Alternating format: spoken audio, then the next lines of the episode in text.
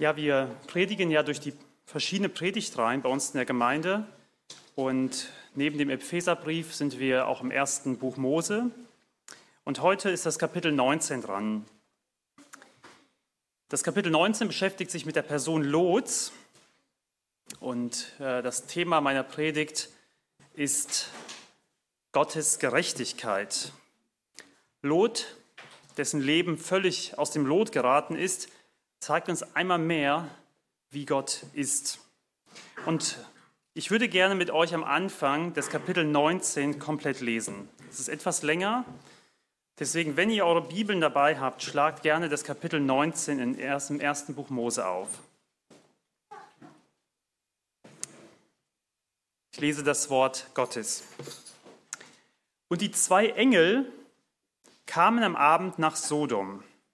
Lot aber saß in Sodom unter dem Tor, und als er sie sah, stand er auf, ging ihnen entgegen und verneigte sich, das Angesicht zur Erde gewandt, und sprach, Sie, meine Herren, kehrt ein in das Haus eures Knechtes und bleibt über Nacht und wascht eure Füße, so mögt ihr am Morgen früh aufstehen und euren Weg ziehen.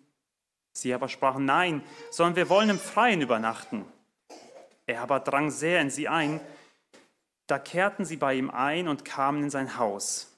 Und er bereitete ihr ein Mahl und machte ungesäuerte Brotfladen, und sie aßen. Aber ehe sie sich hinlegten, umringten die Männer der Stadt das Haus, die Männer von Sodom, jung und alt, das ganze Volk aus allen Enden, und riefen Lot und sprachen zu ihm, wo sind die Männer, die diese Nacht zu dir gekommen sind? Bring sie heraus zu uns, damit wir uns über sie hermachen. Da ging Lot zu ihnen hinaus an den Eingang und schloss die Tür hinter sich zu und sprach, Ach, meine Brüder, versündigt euch doch nicht. Siehe, ich habe zwei Töchter, die haben auch noch keinen Mann erkannt. Die will ich zu euch hinausführen, damit ihr mit ihnen tut, wie es gut ist in euren Augen. Nur diesen Männern tut nichts, denn sie sind doch unter dem Schatten meines Daches gekommen. Sie aber sprachen, Mach, dass du fortkommst, und sie sagten, der ist der einzige Fremdling hier und will den Richter spielen. Nun wollen wir es mit dir noch schlimmer treiben als mit ihnen. Und sie drangen heftig auf den Mann Lot ein und machten sich daran, die Tür aufzubrechen. Da streckten die Männer ihre Hände hinaus und zogen Lot zu sich hinein und schlossen die Tür zu. Und sie schlugen die Männer vor der Haustür mit Blindheit, klein und groß, so dass sie müde wurden, die Tür zu suchen. Und die Männer sprachen zu Lot, Hast du noch jemanden hier, einen Schwiegersohn oder Söhne und Töchter? Wer in der Stadt zu dir gehört, den führe hinaus aus diesem Ort. Denn wir werden diesen Ort verderben, weil das Geschrei über sie groß ist vor dem Herrn, und der Herr hat uns gesandt, den Ort zu verderben. Da ging Lot hinaus und redete mit seinen Schwiegersöhnen, die seine Töchter nehmen sollten, und sprach, Macht euch auf, geht hinaus aus diesem Ort, denn der Herr wird diese Stadt verderben aber es war in den Augen seiner Schwiegersöhne wie einer, der scherzte. Als nun die Morgenröte aufging, drängten die Engel Lot und sprachen, Mach dich auf, nimm deine Frau und deine beiden Töchter, die hier sind, damit du nicht umkommst in der Bestrafung dieser Stadt. Als er aber noch zögerte, ergriffen die Männer ihn und seine Frau und seine beiden Töchter an der Hand, weil der Herr sie verschonen wollte, und sie führten ihn hinaus und ließen ihn draußen vor der Stadt. Und es geschah, als sie sie hinausgeführt hatten, da sprach einer, rette deine Seele und schau nicht zurück, steh auch nicht still in dieser ganzen Umgebung, Umgegend, rette dich ins Bergland, damit du nicht weggerafft wirst. Aber Lot sprach zu ihnen, Ach nein, mein Herr, sieh doch, dein Knecht hat vor deinen Augen Gnade gefunden und du hast mir große Barmherzigkeit erwiesen, dass du meine Seele am Leben erhalten hast.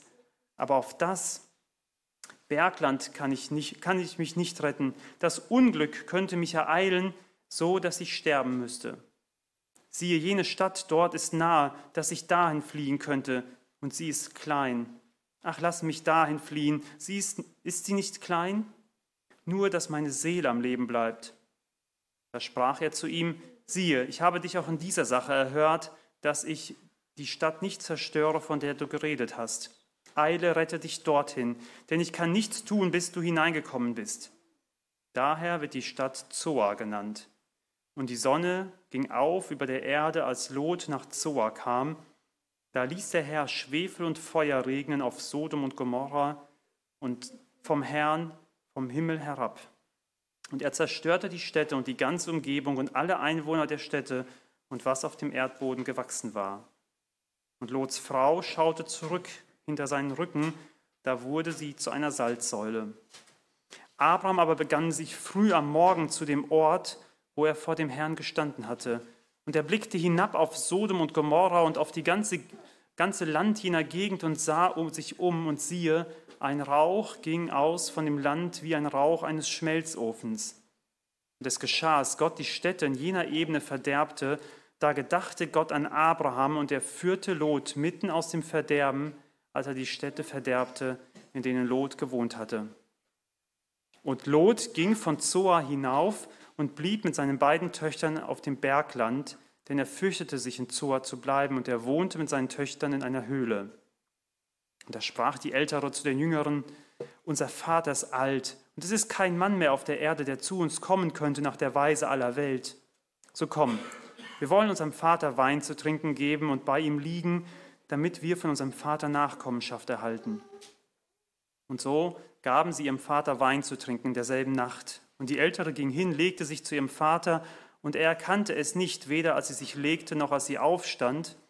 Und es geschah am Morgen, da sprach die Ältere zu der Jüngeren, siehe, ich bin gestern bei meinem Vater gelegen, wir wollen ihm auch diese Nacht Wein zu trinken geben, dass du dich hinlegst und dich zu ihm legst, damit wir von unserem Vater Nachkommenschaft erhalten.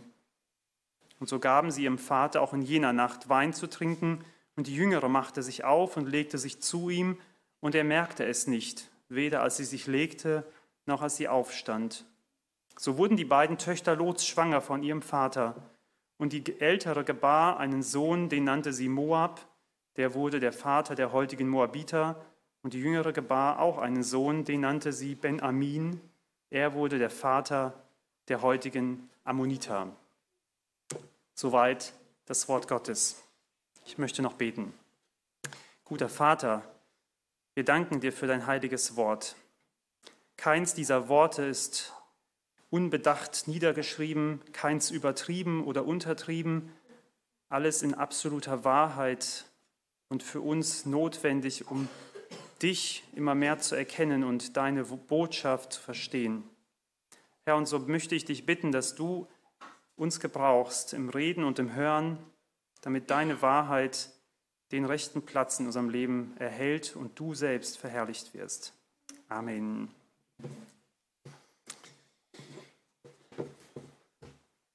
Ja, das Kapitel 19 ist wie ein Einschub in die ganze Geschichte der Erzväter. Wir begleiten ja aktuell Abraham auf seinem Weg. Er verlässt das, seine Heimat und wird von Gott in ein Land geführt, und er erlebt mit Gott verschiedene Stationen in seinem Leben. Er bekommt bestimmte Zusagen und Verheißungen. Und wir haben ja im Kapitel 18 auch davon gelesen. Und dann kommt im Kapitel 18 kommen diese drei Männer zu ihm, wovon zwei Engel sind. Und Abraham begleitet sie ein Stück weit auf diesem Weg nach Sodom. Und dann bleibt Abraham mit ihnen stehen und er beginnt mit Gott eine Verhandlung über diese Stadt.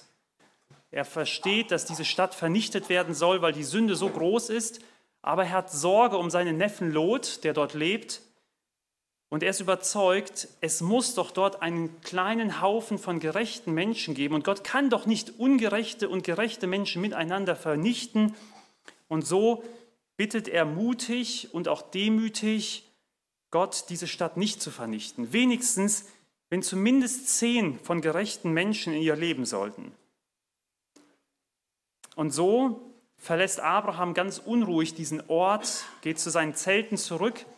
Die Engel begeben sich nach Sodom, um das Gericht Gottes vorzubereiten. Wo lebte Lot? Ich habe dafür mal eine Karte ähm, euch mal mitgebracht aus dem alten Israel. Das Eingekreiste ist der Ort, in dem Abraham zuletzt zu Hause war. So zwischen Bethel und Ai, in dieser Gegend war er mit, seiner, mit seinen Herden unterwegs und das war auch der Ort, als er sich mit Lot getrennt hatte. Sie standen dort auf einem Hügel und Abraham gesagt, Lot, such dir etwas aus. Und Lot schaute in diese Jordanebene, das ist dieser kleine Pfeil. Er schaute runter in die Ebene des Jordans, das fruchtbar war, das grünte, das voller saftiger Weiden war. Und so zog Lot aus mit seinen Herden in die Jordanebene, siedelte sich dort an und wanderte dann aber Stück für Stück weiter nach Süden bis an die untere südliche Spitze des jetzigen Toten Meers. Das war damals wahrscheinlich sehr viel kleiner und auch deutlich fruchtbarer, die Gegend. Zumindest mal berichtet es die Bibel so, so dass man vermutet, dass der Ort Sodom ganz am untersten Ende des Toten Meeres lag. Und dort am Ende, am Ende wohnte Lot ja sogar in der Stadt. Er hatte ein Haus und war dort ein angesehener Bewohner der Stadt. Die Stadt selbst, die Bürger waren stolze Bürger. Sie waren, ja, sie trieben Handel, sie waren, glaube ich, über, über die Region hinaus bekannt. Und wie lebte, wie lebte Lot? Wie können wir uns das vorstellen? Nun, zu Anfangs war Lot ein Nomade gewesen, so wie Abraham. Er lebte in Zelten mit seiner großen Herde. Doch je näher er der Stadt Sodom kam, umso eher veränderte sich sein Leben in ein urbanes Leben. Er wurde Städtler. Und wahrscheinlich half ihm sein Reichtum auch in dieser Stadt einen gewissen Status zu erwerben, sich ein Haus zu kaufen, dort sesshaft zu werden. Er war ja laut dem Text einer der wenigen oder vielleicht sogar der einzige Fremdling oder Ausländer. Und ich denke, spätestens als im Kampf mit Ketolaome Sodom gefallen war oder den Kampf verliert und Abraham Lot und seine, diese ganze Stadt rettet, spätestens dann hatte Lot als der Neffe dieses Retters Abrahams einen gewissen Stand in der Stadt erreicht. Und wir lesen im Vers 1, Lot saß unter dem Tor in der Stadt Sodom.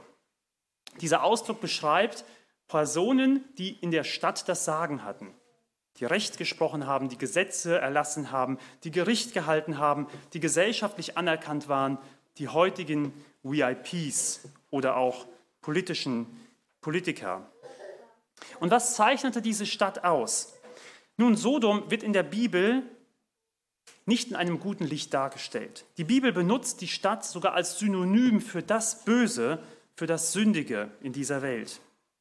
Ein Beispiel aus dem Buch Jeremia, da steht, aber bei den Propheten von Jerusalem habe ich Schauderhaftes wahrgenommen, nämlich Ehebruch und in der Lüge lebend, sie stärken die Hände des Bösen und niemand mehr von, so dass niemand mehr von seiner Bosheit umkehrt. Sie sind alle wie Sodomiter geworden und ihre Einwohner wie die von Gomorra.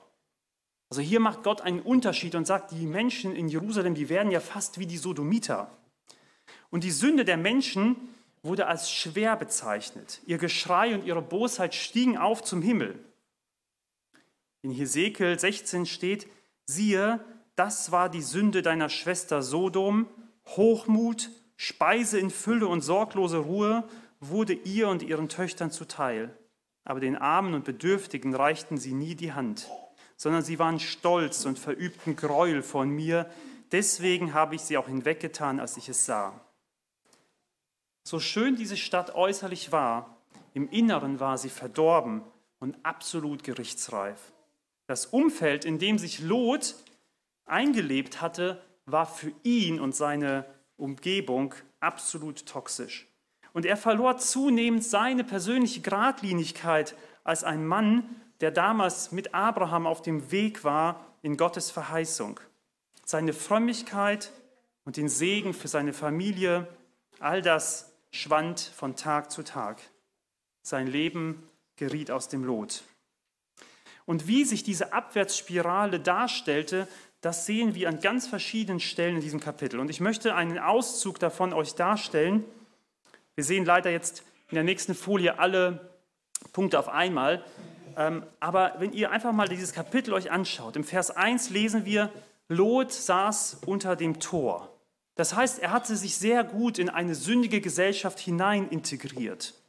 Lot, so lesen wir in Vers 8, bietet seine Töchter der Menge an zur Vergewaltigung und zur Misshandlung. Also irgendwas passt da ja nicht. Vers 14, Lot besitzt keinerlei Autorität gegenüber seinen Schwiegersöhnen oder zukünftigen Schwiegersöhnen. Vers 16, Lot zögert bei den Anweisungen der Engel Folge zu leisten. Er ist sich auch da noch nicht mal sicher, ob er ganz Gott gehorchen soll. Dann Vers 18, Lot hat kein Vertrauen in den Plan Gottes, in der Errettung, in die Berge zu fliehen. Er versucht sich auch da noch irgendwie was rauszuholen.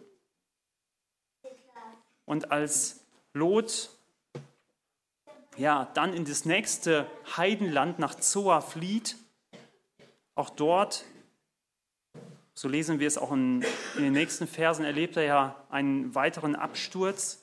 Und im Vers 29 kommt es einem so vor, als würde Gott Lot eigentlich nur noch retten, weil Abraham darum gebeten hatte.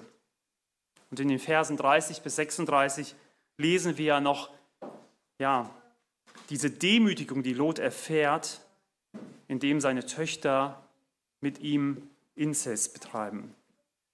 Also all diese Punkte zeigen, wie das Leben von Lot an so viel Schönheit und Segen Stück für Stück verloren hat. Und wir stellen uns ganz berechtigt diese Frage, gibt es überhaupt einen Gerechten in Sodom? Also wenn schon Lot so verdorben in seinen Gedanken war, so verdorben handelte, gab es überhaupt Hoffnung für irgendeinen Menschen dort an diesem Ort? Und jetzt kommen wir zu dem entscheidenden Thema dieses Kapitels, nämlich zu der Gerechtigkeit Gottes. Dieses Kapitel zeigt uns auf eine überragende Weise, wie Gottes Gerechtigkeit sich in der Bibel darstellt, nämlich auf zweierlei Weise. Gottes Gerechtigkeit zeigt sich in diesem Kapitel einmal durch sein Gericht und auf der anderen Seite durch die Errettung. Vielleicht bekommen wir jetzt noch nicht sofort beides in eines zusammen, aber Gottes Gericht und Gottes Errettung sind beides Seiten seiner Gerechtigkeit. Und warum das so ist, das wollen wir uns anhand dieses Kapitels erschließen. Gottes Gerechtigkeit im Gericht wegen der Sünde. Jetzt stellt euch das vor, diese Welt und all das Böse in dieser Welt und all das Leid, das durch das Böse in dieser Welt geschieht, würde nie Gottes Gerechtigkeit, sich vor Gottes Gerechtigkeit verantworten müssen. Stellt euch vor, diese Welt gäbe es ohne einen gerechten Gott. Jemand würde dein Kind misshandeln, es vergewaltigen, es entführen, vielleicht sogar töten Stell dir vor, niemand könnte dir in dieser Situation helfen. Nicht deine Familie, nicht die Gesellschaft, keine Armee. Und keiner könnte dieses Leid beenden. Vielleicht würde das Leid durch, das, durch den Tod beendet.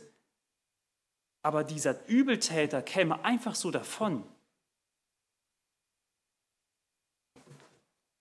Stellt euch vor, diese Ungerechtigkeiten dieser Welt, die schlimmsten Übeltäter auf dieser Welt. Und ich glaube, uns fallen ganz viele Menschen, Namen, Personen ein, würden einfach alle davonkommen. Dann wäre es doch eine ganz natürliche Reaktion, dass wir verzweifeln würden an dem Leid, das wir erleben, das andere erleben. Wir würden geknechtet sein, wir würden depressiv sein, wir würden wütend sein, wir würden hasserfüllt sein. Wir wären sogar vielleicht bereit, unserem Leben ein Ende zu setzen, weil wir es nicht aushalten würden, dass diese Übeltäter und die Sünde und das Böse in dieser Welt nie das Gericht Gottes erleben würden. Warum ist das eigentlich so? Warum haben wir in unserem Kopf und in unserem Herzen dieses Gefühl, dass Gerechtigkeit etwas Notwendiges ist, vor allem gegenüber dem Bösen?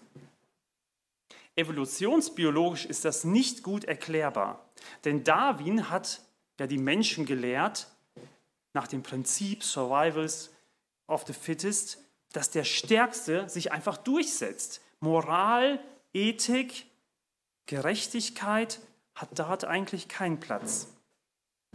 Und wenn das der natürliche Lauf der Dinge wäre, dass sich einfach alles von selbst entwickelt, dann würde es dem Prinzip absolut widersprechen.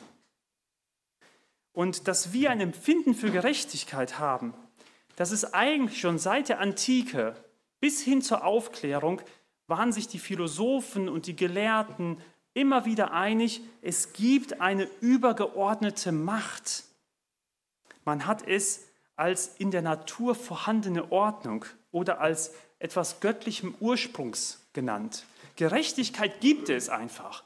Dieses gewisse Wissen um Gerechtigkeit, das gibt es in uns Menschen. Und dann hat uns die Aufklärung aber gesagt, naja, das hat aber gar nichts mit Gott zu tun. Gerechtigkeit ist ein menschliches Prinzip.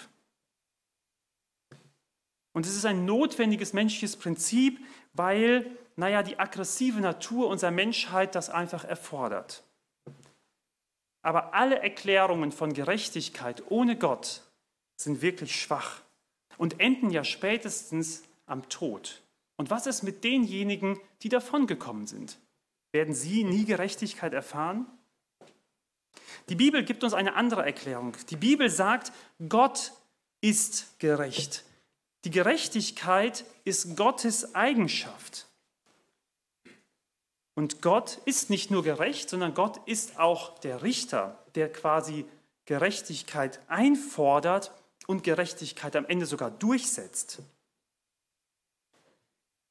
Ein paar Verse vor diesem Kapitel 19, in dem letzten Mal hat Juri darüber gepredigt, haben wir schon gelesen, da fragt Mose an Gott gewandt, sollte der Richter der ganzen Erde nicht gerecht richten? Mose verstand sehr gut, und er, äh, Mose, Entschuldigung, Abraham. Abraham verstand Gott sehr gut und er kannte Gott und er wusste, Abraham wusste, Gott ist ein gerechter Richter.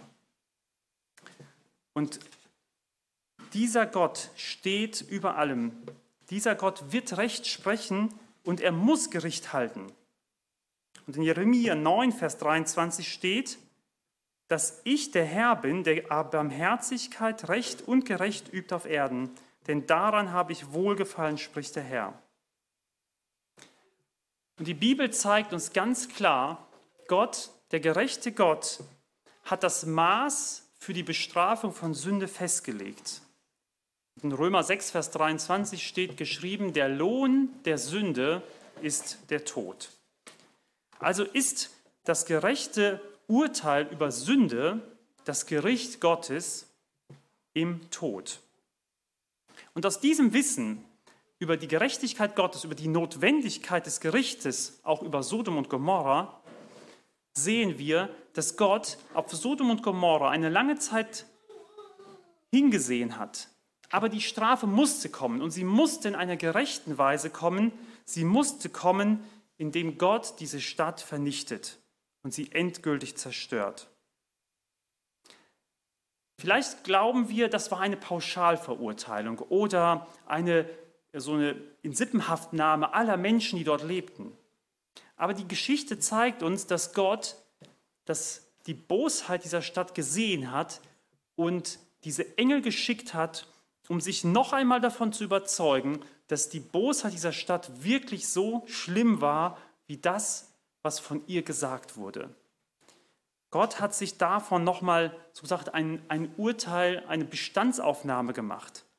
Seine Verurteilung war nicht so ja, pauschal gewesen, sondern wir lesen ja, dass die Engel sich die Sünde der Stadt vorher anschauen wollten.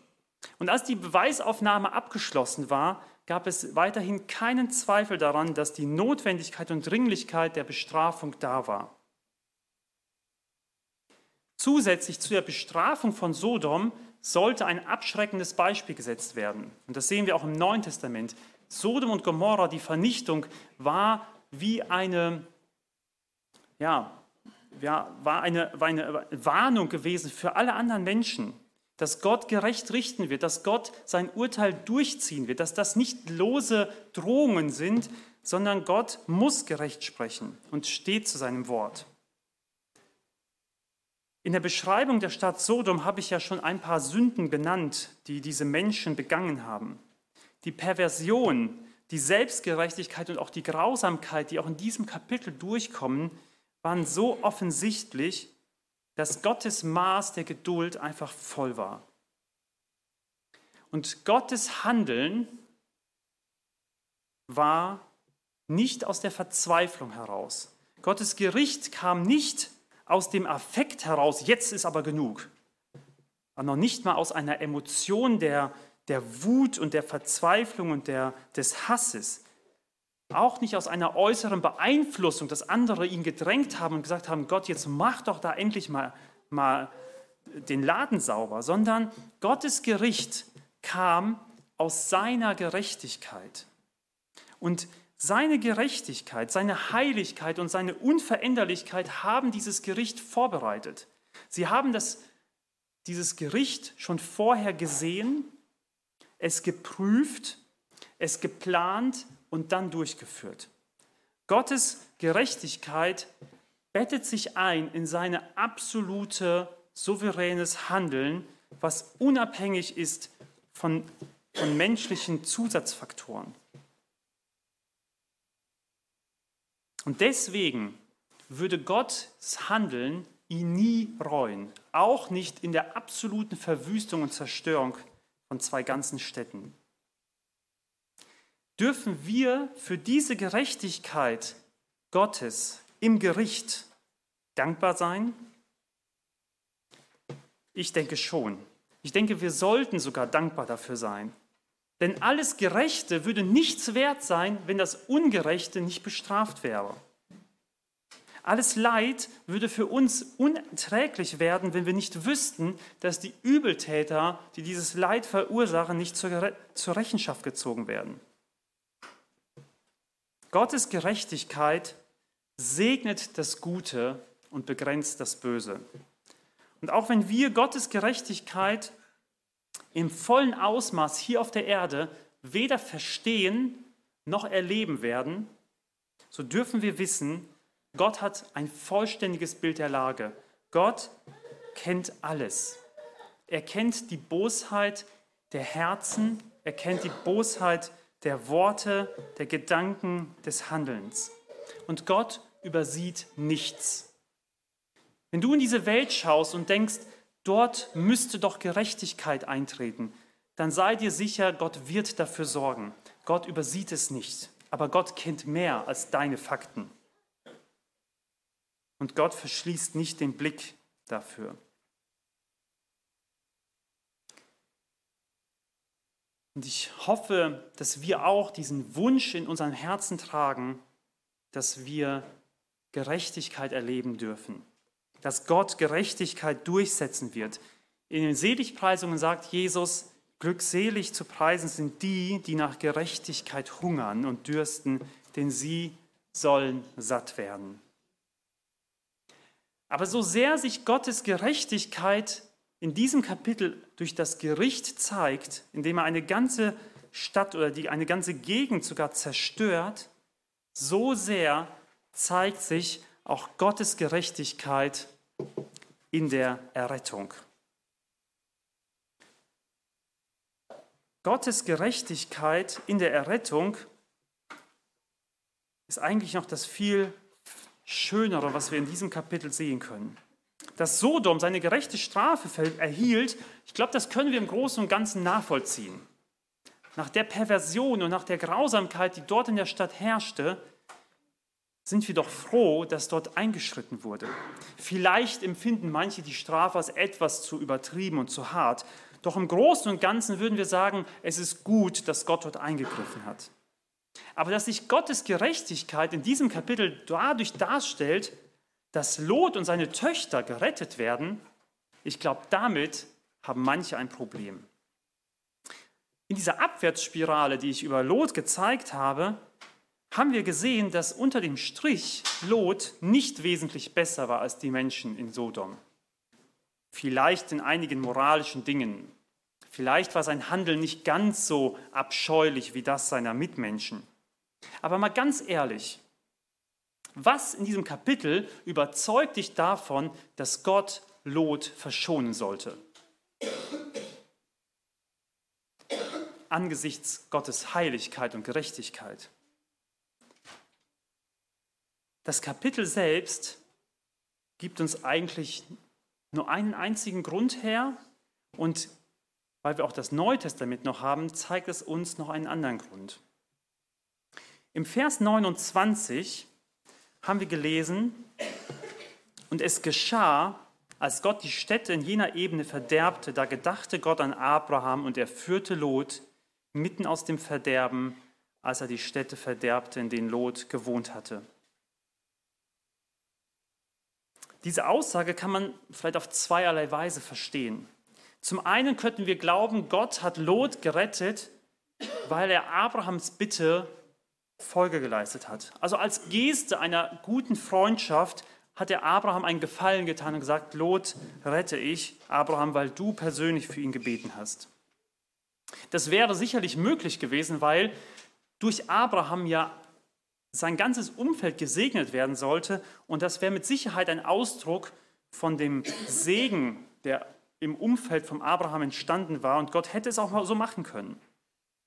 Zum anderen kann man den Vers aber auch so verstehen, dass Gott der Bitte Abrahams gerecht wurde, den Gerechten nicht mit dem Ungerechten zusammen zu vernichten. Und dadurch, dass Lot ein Gerechter war, würde er deshalb gerettet sein. Und diese Sicht unterstützt auch das Neue Testament. Und da bitte ich euch, einmal 2. Petrus aufzumachen, 2. Petrus 2, die Verse 6 bis 9.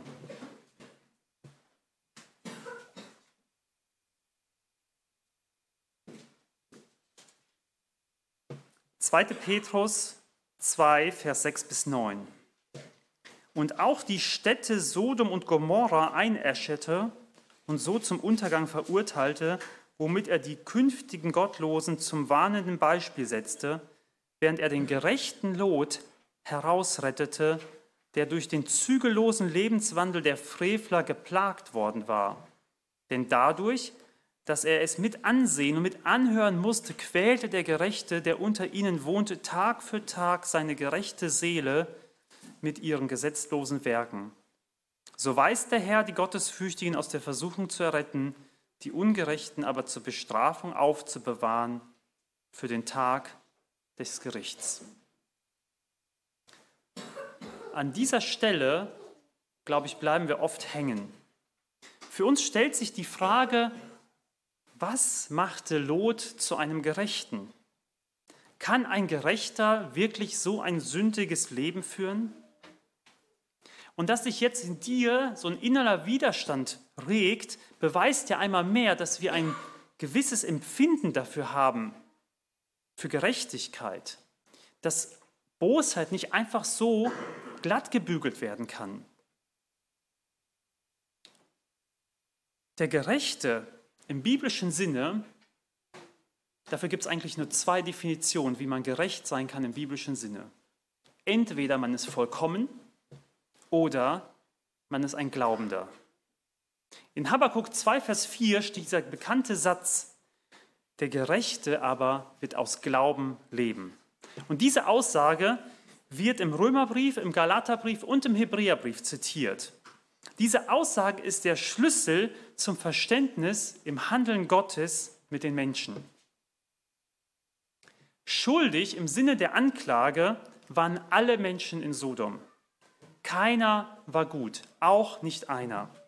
Schuldig jedoch gab es einen, der in dieser Situation sein Vertrauen nicht in seine Gerechtigkeit setzte, sondern auf den Gerechten setzte. Den einzig Gerechten. Dieses Vertrauen garantierte sein Leben und bewahrte seine Seele vor dem Tod. Das Eingreifen in der Geschichte Gottes offenbart den absoluten Retterwillen, mit dem Gott dem Glaubenden begegnet. Also dieses Kapitel beweist, wie sehr Gott Menschen retten möchte die glauben, die im Glauben an ihn festhalten. Nichts kann Gott davon abhalten, das Böse zu bestrafen, aber genauso wenig kann etwas Gott davon abhalten, einen Menschen zu retten. Der Ungerechte wird durch den Glauben zu einem Gerechten und der Gerechte wird durch Gottes Handeln zu dem Geretteten. Das ist doch ein, ein Wunder, was wir hier verstehen müssen. Die Rettung Lots zeigt sich im Handeln Gottes. In Lot selbst war so wenig Gerechtes. Lot hätte genauso mit den Menschen von Sodom und Gomorra eingeäschert werden können. Aber es gab etwas im Leben von Lot, das Gott gesehen hat, das Gott so gesagt hineingelegt hat. Dieses Vertrauen, was Lot hatte in den Gerechten, rettete ihn. Lots Rettung zeigt sich in diesem Kapitel an vielen verschiedenen Versen. Lots Rettung, Gottes Eingreifen, ist ganz umfassend gewesen. Wir, wir, fangen damit an, dass die Engel zu Lot gekommen sind. Sie suchen seine Gemeinschaft, sie fordern ihn heraus und Lot reagiert darauf, dass er sie aufnimmt, dass er mit ihnen ist. Und diese Engel repräsentieren ja Gottes Handeln und Gottes Wirken in dem Leben von Lot. Gott, Gottes Rettungsplan ist nicht nur jemanden aus, aus der Gefahr herauszureißen, sondern Gott möchte letztendlich und sucht letztendlich die Gemeinschaft mit dem Glaubenden und mit dem Geretteten. Die Engel bewahren Lot, als die Männer der ganzen Stadt auf Lot einstürmen und ihn in die Menge entreißen wollen, um ihn zu misshandeln. Gott bewahrt uns in einer feindlichen Umgebung. Sie erweisen der Familie Lots besondere Gnade. Die Angehörigen von Lot dürfen mit Lot als dem Gerechten die Stadt verlassen. Und das lehrt die Bibel auch an anderen Stellen, dass der Glaubende und der Gerechte einen Segenskreis um sich herum hat. Menschen, die in seiner direkten Umgebung leben, seine Familienangehörigen, bekommen einen besonderen Segen und eine besondere Gnade von Gott zugeteilt. Sie sind wie unter einem Schirm des Segens und der Gnade.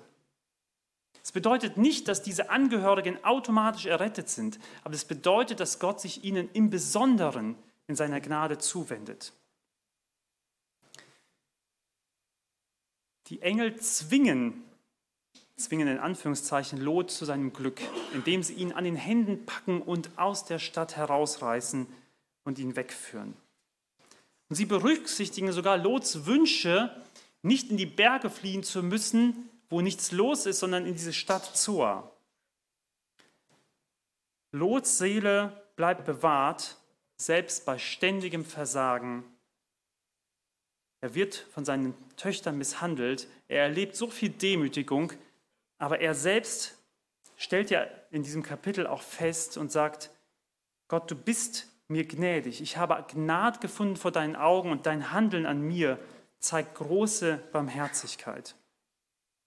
Und angesichts dieser umfassenden Rettung müssen wir uns noch einmal die Frage stellen, wie ist es möglich, dass ein Ungerechter nur durch den Glauben, durch das Vertrauen an einen Gerechten gerettet wird? Ist das nicht zu einfach gedacht von der Wahrheit her, dass sich Lot scheinbar so viel erlauben konnte und dann am Ende doch davonkommt? Wie ist das möglich? Ist Glaube allein so viel wert, dass es all das zunichte macht, was doch an Bosheit auch im Leben von Lot da war?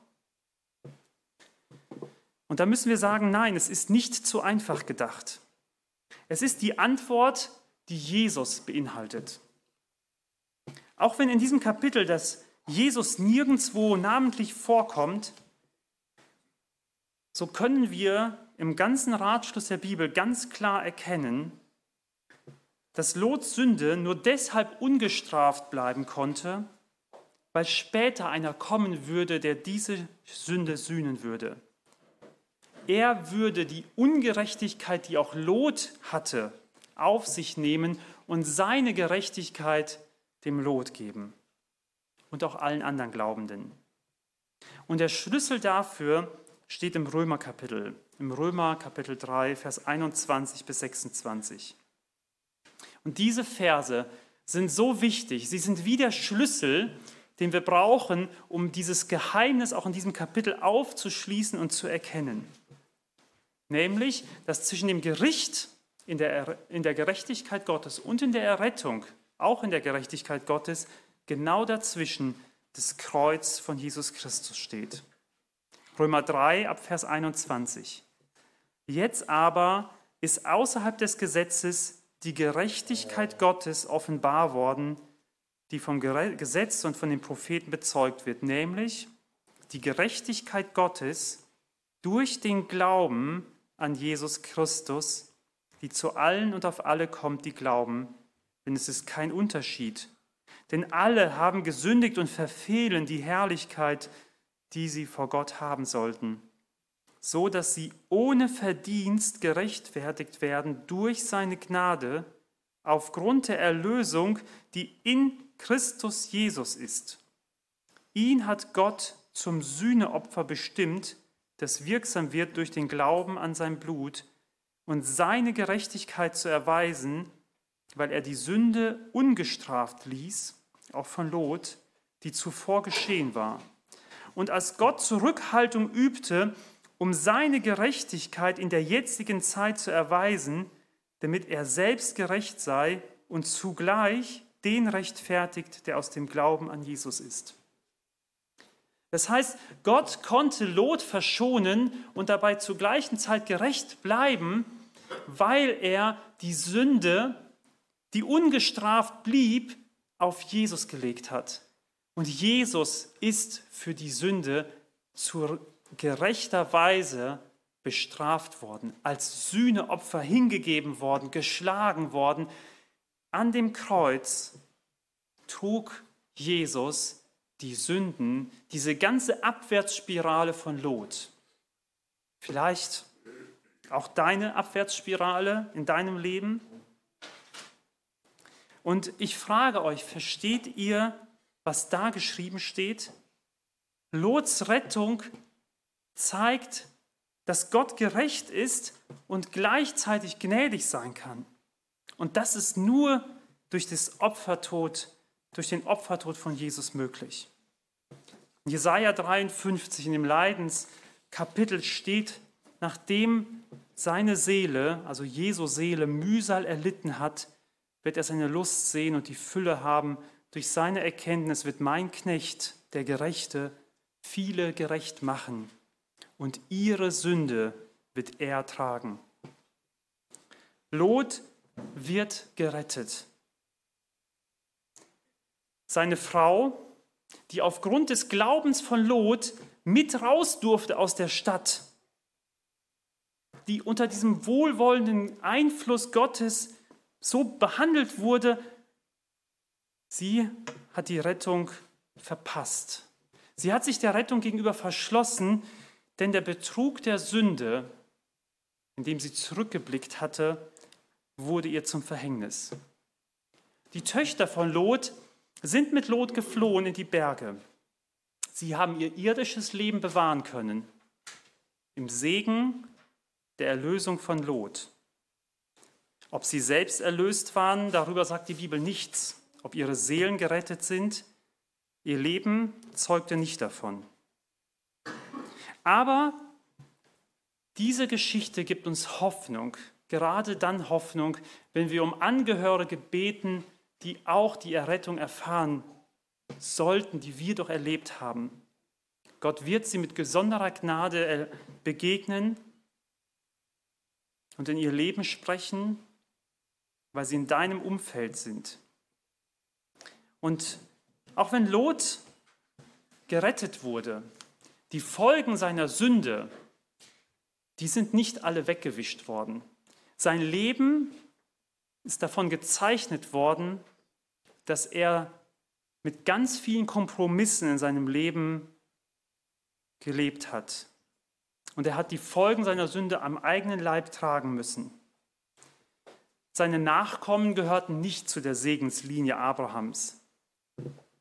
Die Töchter haben Kinder gezeugt, die dann später die Nachkommen Moabiter und Ammoniter waren.